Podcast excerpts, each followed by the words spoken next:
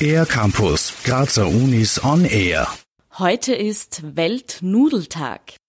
Zur Feier des Tages sprechen wir mit Sandra Hollasek vom Institut für Immunologie und Pathophysiologie an der Med-Uni Graz über den schnellen Sattmacher. Sandra Hollasek bezeichnet die Nudel als gesundes Fastfood, das aus dem asia-mediterranen Raum kommt.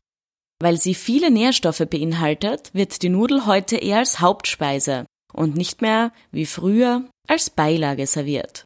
Sandra Hollasek die österreichische Ernährungspyramide hat ja verschiedene Stufen und von unten hinauf ist eben die Basis angezeigt, die man täglich essen und trinken sollte. Also die unterste Schiene ist das Trinken, dann kommt Obst und Gemüse und Hülsenfrüchte und dann kommt schon die Gruppe von Getreide, Reis, Kartoffel und Brot, wo eben auch die Nudel hineinzuzählen ist.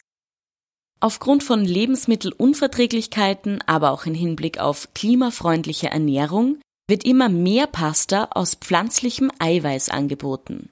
Dazu zählen zum Beispiel Erbsen- oder Linsennudeln.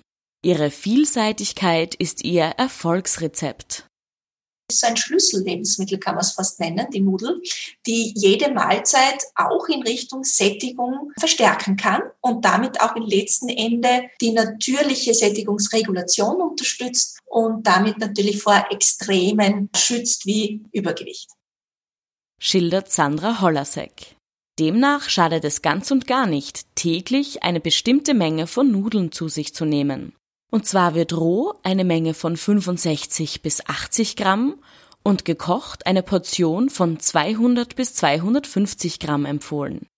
Wichtig ist dabei der sogenannte glykämische Index, erklärt Sandra Hollasek der sogenannte glykämische Index, das heißt, wie sehr der Blutzucker ansteigt nach dem Verzehr von einer Mahlzeit, ist jetzt abhängig davon, wie sehr al dente ich die Nudel koche. Man sollte wirklich auf die Kochzeit an der Packung achten, weil man damit Richtung Zuckerstoffwechsel sich noch einmal was Gutes tut, weil einfach langsamer der Zucker ins Blut geht und damit hat man länger eine Versorgung und die Leistungsfähigkeit ist dann stabiler. Sandra Hollasek beschäftigt sich in ihrem beruflichen Alltag mit der Erforschung von Lebensmittelinhaltsstoffen zur Prävention chronischer Erkrankungen und untersucht gestörte Essmuster. Ein abschließender Ernährungstipp von Sandra Hollasek. Entscheidend ist, dass man bereits in der Kindheit auch diese Vielfalt den Kindern serviert weil damit sich eben ein Geschmacksarchiv aufbaut, das man ein Leben lang dann hat und wo man darauf zurückgreift und sich automatisch vielfältiger und gesünder ernährt.